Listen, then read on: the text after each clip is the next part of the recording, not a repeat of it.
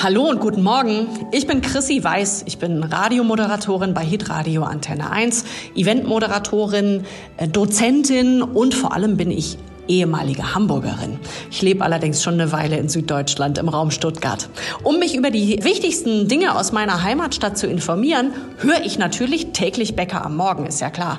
Und deswegen freue ich mich sehr, Ihnen heute am Donnerstag, den 30.11.2023, Episode 23 anzukündigen.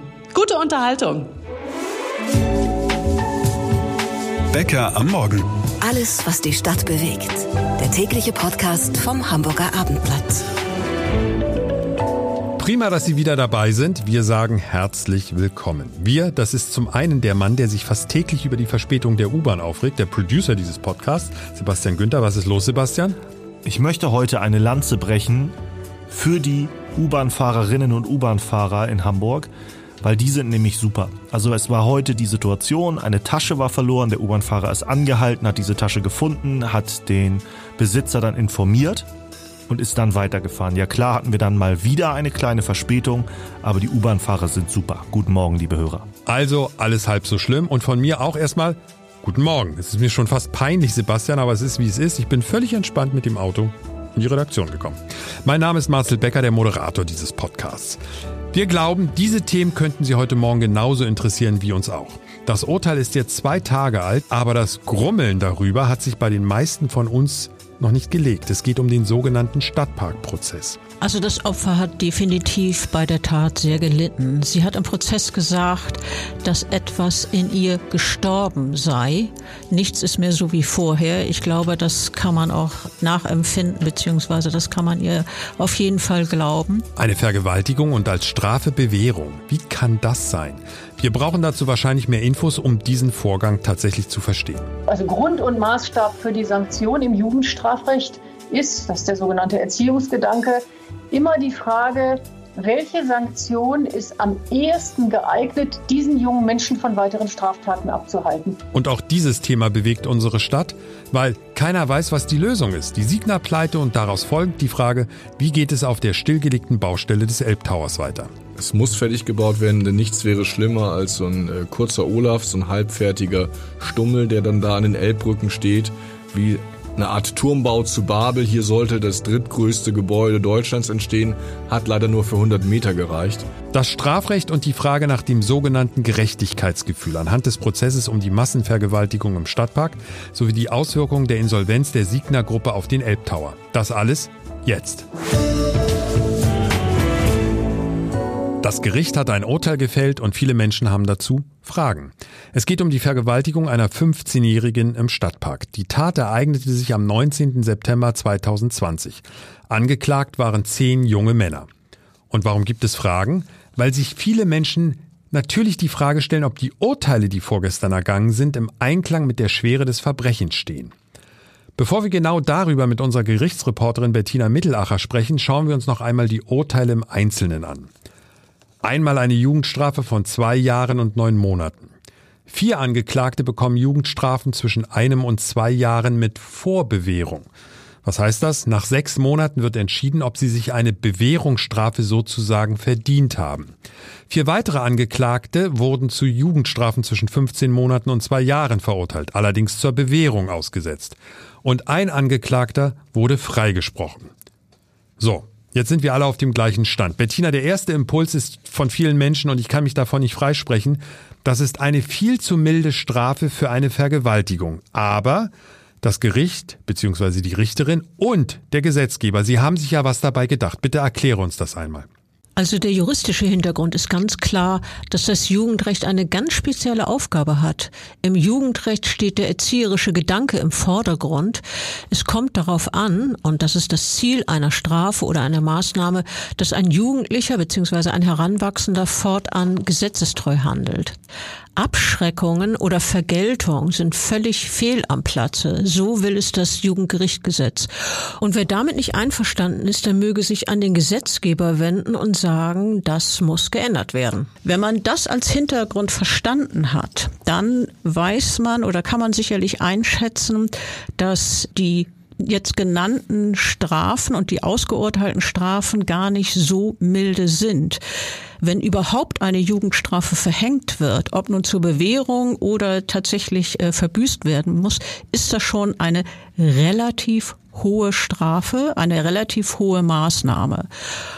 Und das müsste man einfach mal berücksichtigen, wenn man einschätzen möchte, ob die nun so milde davongekommen sind. Das ist eine sehr spannende Erklärung und Begründung, die natürlich so nicht jedem bewusst ist.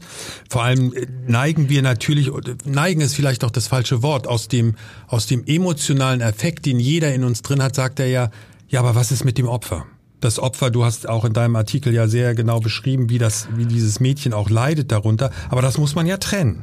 Also das Opfer hat definitiv bei der Tat sehr gelitten. Sie hat im Prozess gesagt, dass etwas in ihr gestorben sei. Nichts ist mehr so wie vorher. Ich glaube, das kann man auch nachempfinden, beziehungsweise das kann man ihr auf jeden Fall glauben. Wie schwer die Folgen für die damals 15-Jährige waren, das hat die Vorsitzende Richterin in ihrem Urteil auch sehr deutlich gemacht. Der Jugendlichen ist sehr, sehr schweres Leid zugefügt worden. Aber nochmal, Vergeltung und Sühne haben, und so will es der Gesetzgeber im Jugendstrafrecht keinen Platz. Die Erfahrung zeigt, dass es für manche Opfer wirklich wichtig ist, ihre Sicht der Dinge vor Gericht zu schildern und dass ihnen dort zugehört wird. Wie es allerdings dieser Jugendlichen nun ganz konkret vor Gericht ging, das vermag ich nicht nachzuvollziehen. Die Aussage der Betroffenen fand wie fast der gesamte Prozess unter Ausschluss der Öffentlichkeit statt. Und auch das ist im Gesetz so vorgesehen, dass wenn gegen jugendliche Angeklagte verhandelt wird, dass dann die Öffentlichkeit nicht zugelassen ist. Die Angeklagten sind ja jetzt volljährig, aber das hat keinen Einfluss, dass sie jetzt volljährig sind. Nein, das spielt keine Rolle. Entscheidend ist das Alter zur Tatzeit. Und zur Tatzeit, das ist ja mehr als drei Jahre her, waren die Angeklagten zwischen 16 und 20 Jahre alt und deshalb kommt notwendigerweise das Jugendrecht zur Anwendung. Ein Wort noch zur Richterin. Die wird jetzt gerade scheinbar, wenn wir das richtig verstanden haben, auf den verschiedensten Kanälen ziemlich unter Druck gesetzt bzw. auch beschimpft. Ist das richtig? Also es gab offenbar erhebliche Hetze gegen die Richterin und es ist offenbar auch sogar Gewalt angedroht worden. Das geht natürlich überhaupt nicht. Man muss bedenken, diese Richterin hat das gemacht, was ihr Beruf ist, sehr verantwortungsvoll. Sie hat ihre nach dem Grundgesetz zugewiesene Aufgabe erfüllt und hat sehr sorgfältig einen Prozess geführt und zusammen mit ihrer Kammer, sie sitzt da ja nicht alleine, das sind drei Berufsrichter und zwei Schöffen in diesem Fall, hat diese Kammer das Urteil gefällt und sich dieses Urteil sehr detailliert, geduldig und mit großer Akribie erarbeitet, so kann man das sagen.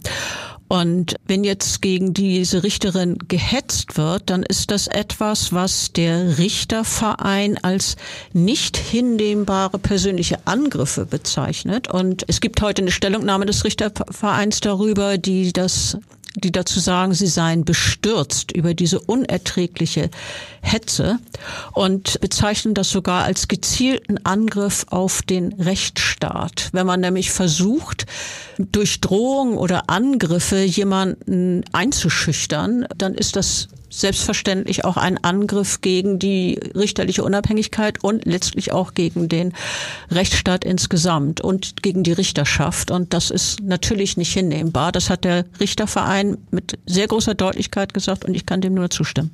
Unsere Gerichtsreporterin Bettina Mittelacher über die Urteile im sogenannten Stadtparkprozess.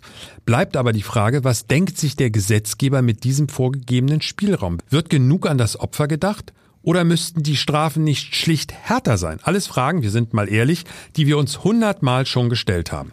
In der Leitung haben wir jetzt eine Expertin, die uns garantiert Antworten auf unsere Fragen geben kann. Professor Dr. Theresia Heunk von der Universität in Kassel aus dem Fachbereich Humanwissenschaften und ihr Fachgebiet ist Recht der Kindheit und der Jugend. Frau Heunk, Sie werden diese Frage nicht zum ersten Mal hören. Wie kann es bei einer Vergewaltigung, auch wenn wir im Bereich Jugendstrafrecht sind, wie kann es für diese Tat eine Bewährungsstrafe geben? Zu einer Bewährungsstrafe kommt es ja auch im Jugendbereich äh, immer nur dann oder kann es dann kommen, wenn die Jugendstrafe selber nicht höher als zwei Jahre ist. Und für den ganzen Jugendbereich muss man sehen, dass ja die ganze Logik des Systems nicht ist, Schuld angemessen zu strafen.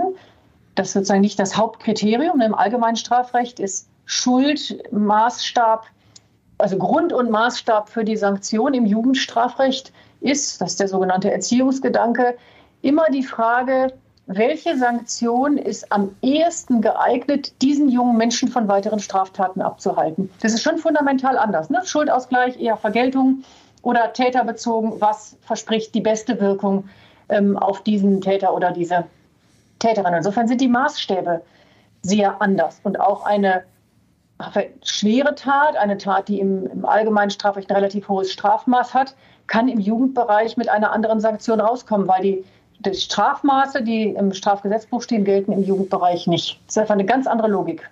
Auch bei einer Vergewaltigung nicht, weil das ist natürlich immer so ein Tatbestand, wo jeder, ich sag mal, sofort Puls hat.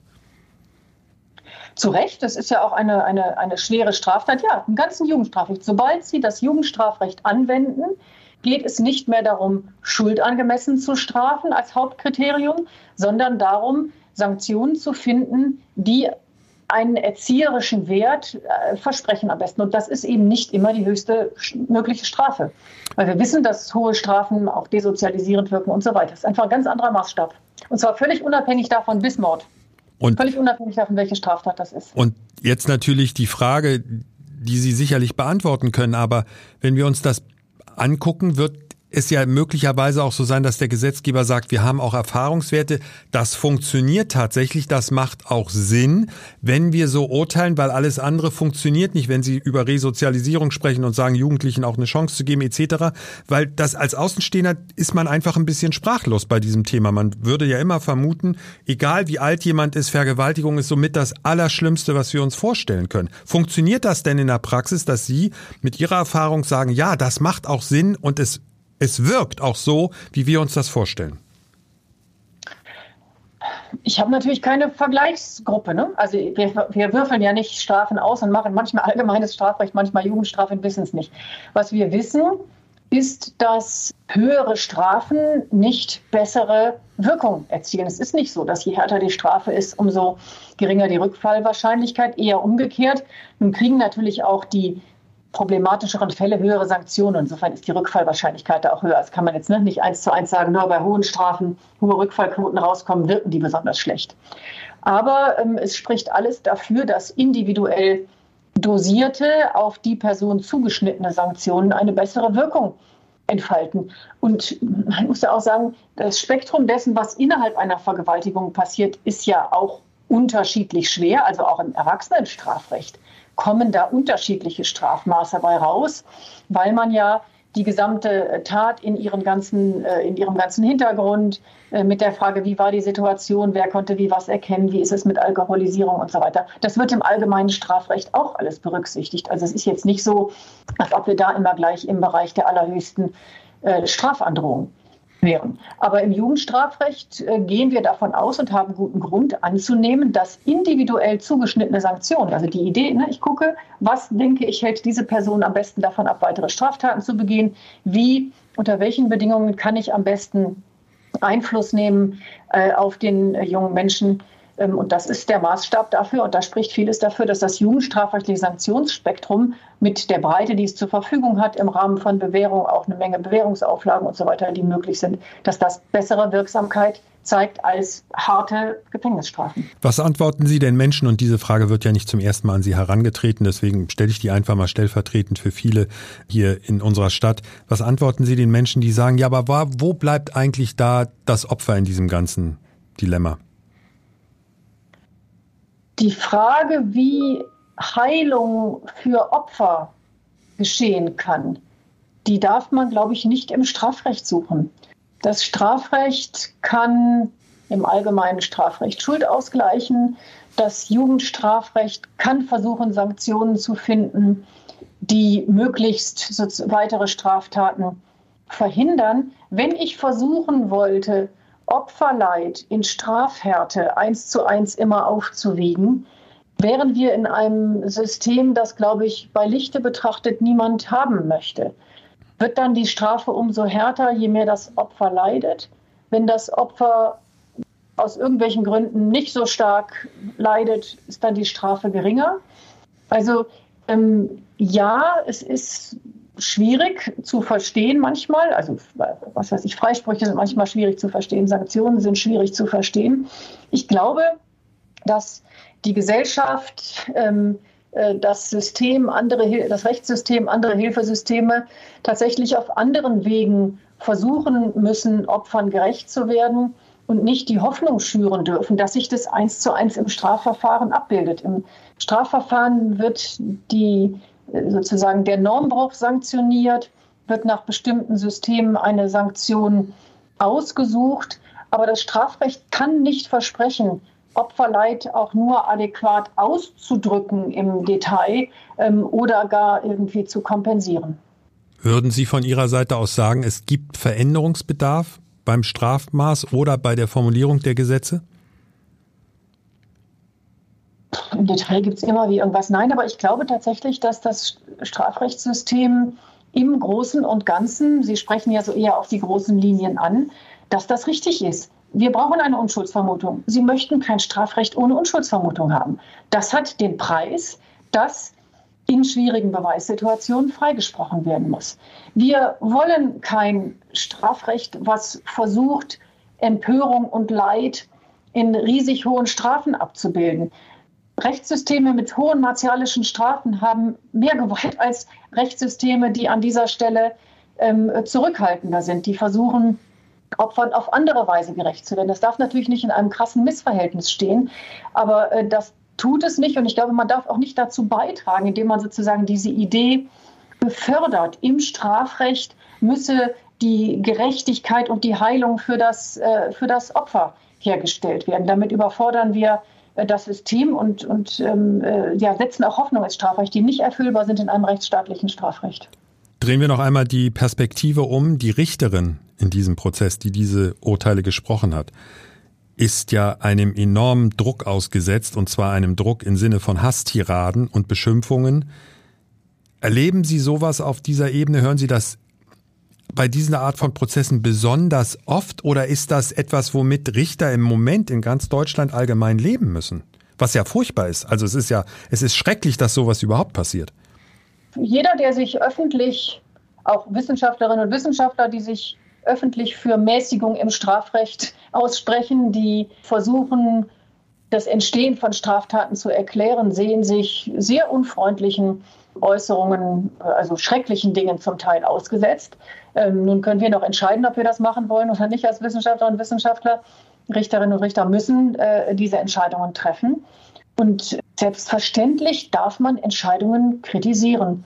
Aber die Art und Weise, wie manchmal gar nicht so selten, auch gerade in diesem Bereich Strafrechtsthemen, hasserfüllt, widerwärtig umgegangen wird mit äh, Menschen, die da ihre, ihren Job machen, das ist ein großes Problem und trägt zur allgemeinen Gewaltbefeuerung in der Gesellschaft bei, deren Früchte wir ernten. Danke an Frau Professor Dr. Hoink für diese Erklärungen. Was wird aus dem Elbtower? Wir haben immer noch einen Baustopp auf der Baustelle und unser Bürgermeister wird mit hoher Wahrscheinlichkeit jeden Abend um eine kurzfristige Lösung beten. Aber noch ist kein Wunder passiert. Matthias Iken, unser stellvertretender Chefredakteur im Bäcker am Morgen Podcast Studio und absoluter Insider der Materie. Matthias, ich zitiere mal aus einer Pressemitteilung der Signer Gruppe von gestern. Trotz erheblicher Bemühungen in den letzten Wochen konnte die erforderliche Liquidität für eine außergerichtliche Restrukturierung nicht im ausreichenden Maße sichergestellt werden. Na, was bedeutet dieser Satz im Klartext? Wir haben gebettelt und gebarmt, aber haben die Millionen nicht zusammengekriegt. Das ist ja ganz bitter, muss man ja auch einfach mal sagen. Sie sind insolvent. Also für René Benko und seine Investoren ist das bitter. Also erstmal insolvent ist jetzt nur die Dachgesellschaft, mhm. die Signa Holding. Das heißt noch nicht, dass in diesem Riesenkonstrukt mit bis zu 1000 Einzelunternehmen jetzt jedes andere auch insolvent ist, aber man kann es sich vorstellen, wenn das Dach eingestürzt ist, dann lebt es sich in dem Haus nicht mehr besonders schön. Also rechnest du damit, dass es weitere Firmen ja, unter diesem Dach trifft? Das auszugehen, es ah, ja, wird doch nicht lange dauern und irgendwann, so steht es zu befürchten, müssen wir halt auch damit rechnen, dass die Sigma Prime dran ist, in der die Immobilienprojekte gesammelt sind, wie zum Beispiel auch der Elbtower. Da kommen wir gleich nochmal drauf. Galeria Karstadt Kaufhof gehört ja auch dazu, zu genau. dem ganzen ganzen Laden, sage ich mal, und die haben Wieder ein folgendes. anderer Arm, eine andere Unterholding. aber möglicherweise davon betroffen. Da sagt man erstmal, dass die Pleite der Holding sie nicht betrifft, aber natürlich wird am Ende des Tages ähm, auch da das durchschlagen. Da wird man gucken, wo bleibt diese Warenhausgesellschaft am Ende hängen. Ja, und ich komme nur drauf, weil das ist ja immer noch ein Name, den jeder kennt. Da hat ja jeder ein Bild noch vor Augen. Jeder weiß, dass da seit vielen, vielen Jahren immer Schwierigkeiten waren. Und die haben nämlich genau so einen, ich sag mal, halbwegs kryptischen Satz dazu gesagt. Die Situation hat im Moment nicht unmittelbar negative Auswirkungen. Da wissen wir, Nicht womit die rechnen. Unmittelbar. Das heißt, aber morgen kann die Welt schon anders aussehen. Kommen wir nochmal zurück auf Hamburg und den, natürlich den Elbtower. Ist das jetzt der erste Schritt, der erfolgen musste, damit Herr Kühne einsteigen kann oder hat das damit gar nichts zu tun? Naja, in, also wie gesagt, noch, auch da heißt es ja aus der Stadtentwicklungsbehörde, dass es äh, noch keine unmittelbaren Folgen hat, weil ja die Signa Holding nur einer der Anteilseigner an diesem Projekt ist. Aber natürlich werden jetzt die Karten neu gemischt und es gibt Beobachter, die sagen, die Insolvenz ist fast eine Voraussetzung, um dieses Projekt neu und auch vernünftig aufzustellen. Was sagt denn die Stadt? Ja, die Stadt sagt am liebsten gar nichts. Erstmal können die sich nicht äußern, weil alles in der Schwebe ist und natürlich wollen sie sich auch nicht äußern, weil sie genau wissen, mit dem Projekt werden sie keinen goldenen Cent mehr verdienen. Mal abgesehen davon, dass die Stadt vielleicht nichts damit verdient, aber glaubst du nicht, dass ihr Hauptanliegen ist, dass dieses Ding fertig gebaut wird? Ja, natürlich. Es muss fertig gebaut werden, denn nichts wäre schlimmer als so ein äh, kurzer Olaf, so ein halbfertiger Stummel, der dann da an den Elbbrücken steht, wie eine Art Turmbau zu Babel. Hier sollte das drittgrößte Gebäude Deutschlands entstehen, hat leider nur für 100 Meter gereicht. Das wäre nicht mal die Rathaushöhe. Was glaubst du, was jetzt der nächste Schritt ist? Was wird passieren? Naja, die, ähm, die ein Interesse daran haben, dass der Elbtower weitergebaut wird. Dazu zähle ich Klaus Michael Kühne. Dazu zähle ich vor allen Dingen auch die Commerz Real, die ja mit ihrem großen Flaggschifffonds da mit drin steckt. Die haben ein Ziel, dass das Ding weitergebaut wird und die Stadt wird sicher nicht Geld geben, aber wird alles möglich machen, um vielleicht auch einen neuen Investor zu bezirzen, dass der damit einsteigt. Wenn du in der Presse darüber liest, über diese verschachtelten Firmen von Herrn Benko, habe ich nur für einen Moment gedacht, wäre es nicht vielleicht ganz gut, da schlägt mal einer tatsächlich auf den Tisch und sagt, das müssen wir jetzt alles mal sortieren und das, was Schrott ist, muss weg, damit wir überhaupt mal durchblicken, wo noch irgendwie Bestand ist. Ist es nicht vielleicht auch am Ende für den Konzern ein ganz guter Schritt, dass da mal aufgeräumt wird?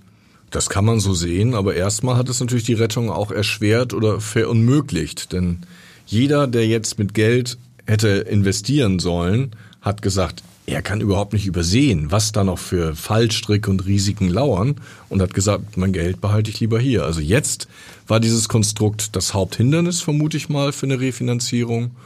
Und äh, in Zukunft ähm, wird man wahrscheinlich besser damit arbeiten, dass man viele dieser Dach- und Untergesellschaften auflöst. Aber keiner weiß, was da auch für Risiken drin sind. Ob die nur einen Steuervermeidungszweck hatten oder warum er am Ende dieses Konstrukt gewählt hat. Es ist einer der Dauerbrenner schlechthin, dieses Thema, muss man ja einfach mal sagen. Wir reden ja auch in der Redaktion eigentlich jeden Tag darüber. Und es fing irgendwie mit Gerüchten an. Da waberte irgendwas und dann plötzlich, zack, lag dieser Baustopp auf dem Tisch. Hat sich deine Meinung zu dem Projekt in irgendeiner Form verändert? Ich, ich weiß, um ehrlich zu sein, gar nicht, warst du dafür? Glaubst du, dass es gut für Hamburg ist und wie ist dein Blick jetzt drauf? Naja, die Idee, dort an den Elbbrücken einen großen Wolkenkratzer zu errichten, ist ja noch Teil des Masterplans gewesen. Das hat eine gewisse Logik. Am Erklär Ende noch mal den Masterplan. also der damals bei der Präsentation der Hafen City vor 20 Jahren vorgelegt wurde. Schon damals gab es die Idee, da bauen wir am Ende ein richtig großes Pfund hin. Das hat eine gewisse Logik, das ist also so eine Art Abschlussstein, ist auch die Aufwertung dieses Endfeldes der Hafen City. Das fand ich an sich plausibel. Und ich kann mich gut an die Pressekonferenz damals mit dem scheidenden Bürgermeister Olaf Scholz erinnern, der schwer erkältet, aber auch schwer begeistert war von dieser Idee, das Modell präsentierte und wirklich geradezu überschwänglich lobte, was da entstand. Und ich bin da raus. Ich hatte ein bisschen Magengrimm, weil René Benko war ja damals schon nicht der am allerbesten beleumundete Investor. Aber die Idee fand ich äh, schon richtig, weil sie auch so ein Ziel hatte, dass Hamburg mal wieder einen Ausfallschritt wagt, was Großes wagt. Und das hielt ich eigentlich für richtig. Heute ist man vielleicht ein bisschen schlauer, heute sieht man das sicher kritischer, aber ich bin trotzdem dafür, das Ding jetzt auch zu Ende zu bauen. Weil nichts ist schlimmer, als es stehen zu lassen. Allein schon aus ökologischen Gründen wäre es auch vermessen, das jetzt wegzuspringen. Einschätzungen und die eine oder andere Insider-Info rund um das Projekt Elbtower von Matthias Iken. Und Matthias Iken ist jetzt gleich im Studio geblieben, aber jetzt geht's nicht um den Elbtower, sondern um einen weiteren Absteiger. Und zwar um den Hamburger Sportverein also und bitte. das große Stadtderby morgen. Sebastian, Sebastian, ich meine, du bist noch in der Probezeit hier als Producer. Du lehnst dich weit aus dem Fenster. Wir haben jetzt zwei Chefs im Studio. Matthias Iken, unser stellvertretender Chefredakteur.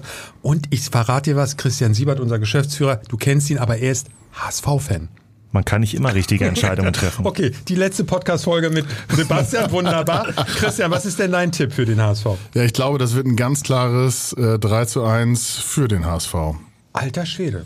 Ja, okay. da kann man da relativ klar raufschauen. und gute Quoten für bei Wettanbietern.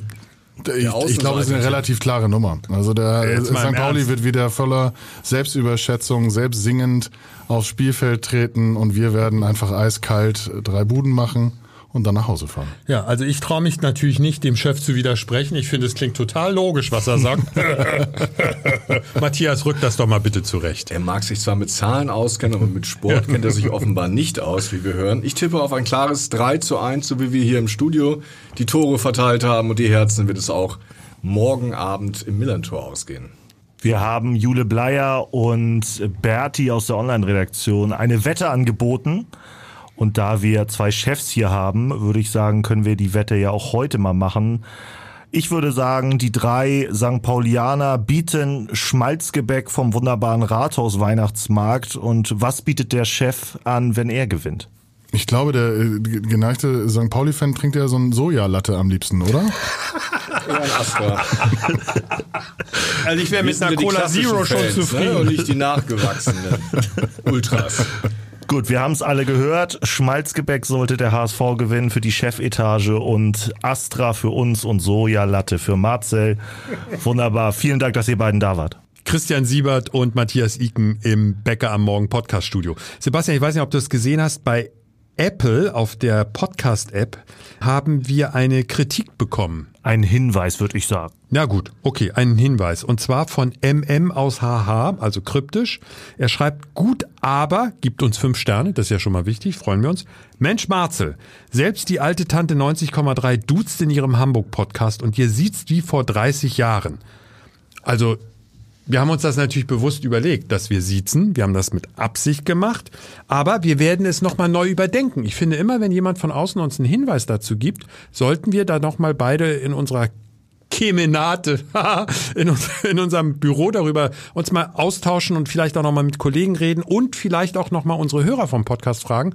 Mail bitte an bäckerammorgen.abendblatt.de, was Sie davon halten oder was ihr davon haltet. Wir können von heute auf morgen natürlich auf Duzen umschalten, gar kein Problem. Da haben Sie absolut recht, Herr Becker. Und ah, kannst du, kannst du auch duzen schon? Versuch mal in den Modus zu kommen. Oh, das fällt mir sehr, sehr schwer. Siehst du, das fällt mir sehr, sehr schwer. Also, dich, liebe dich Hörer, schaltet morgen wieder ein. Wir hören uns. Bye, bye. Ein Podcast von Funke. Weitere Podcasts vom Hamburger Abendblatt finden Sie in unserer Abendblatt Podcast App und auf abendblatt.de slash podcast.